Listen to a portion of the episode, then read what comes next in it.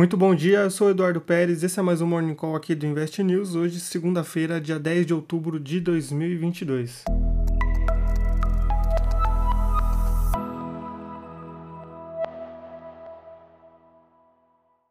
Na manhã dessa segunda-feira, os mercados asiáticos foram marcados pela preocupação dos pacotes econômicos divulgados pelos Estados Unidos frente à China, que visa endurecer as regras de exportação e também de tecnologia de produção de chips na sexta-feira, dia 7, como, por exemplo, a proibição de venda de semicondutores específicos feitos em qualquer lugar do mundo com equipamentos dos Estados Unidos.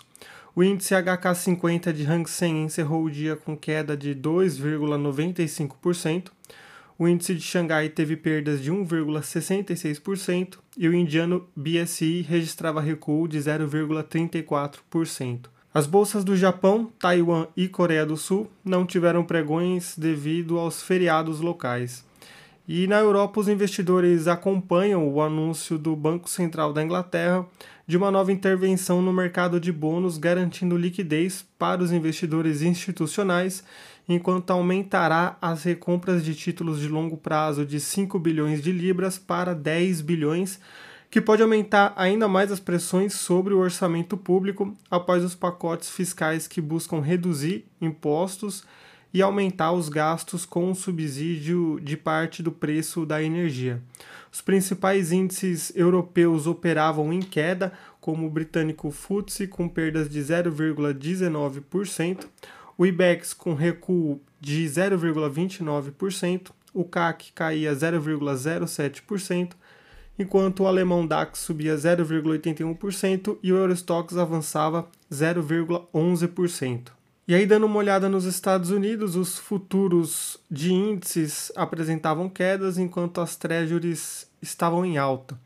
Então, os contratos futuros dos principais índices operavam no terreno negativo, como o Dow Jones com queda de 0,05%, o S&P com baixa de 0,17% e recuo de 0,28% no índice Nasdaq, e as taxas de retorno das treasuries já subiam, assim como a taxa do título de 10 anos, que é uma referência para os mercados de risco também, como uma taxa livre de risco, que passou dos 3,819% para 3,888%. E um dado que deve ser interpretado pelo mercado é o índice de preços ao consumidor dos Estados Unidos, o CPI, referente ao mês de setembro, que vai ser divulgado na quinta-feira, dia 13, e que deve registrar uma alta de acordo com as projeções de mercado de 0,2%, depois da alta de 0,1% no mês de agosto.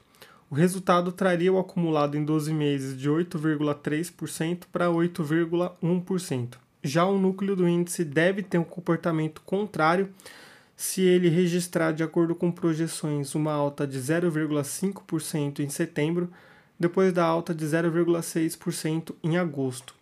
E o acumulado em 12 meses pode passar de 6,3%, que é o que foi registrado em agosto, para 6,5% no mês de setembro. Em complemento, serão divulgados no mesmo dia os dados dos pedidos iniciais por seguro-desemprego na semana, que depois de serem registrados 219 mil novos pedidos na divulgação anterior, podem ter um aumento para os 225 mil novos pedidos caso as projeções de mercado se confirmem.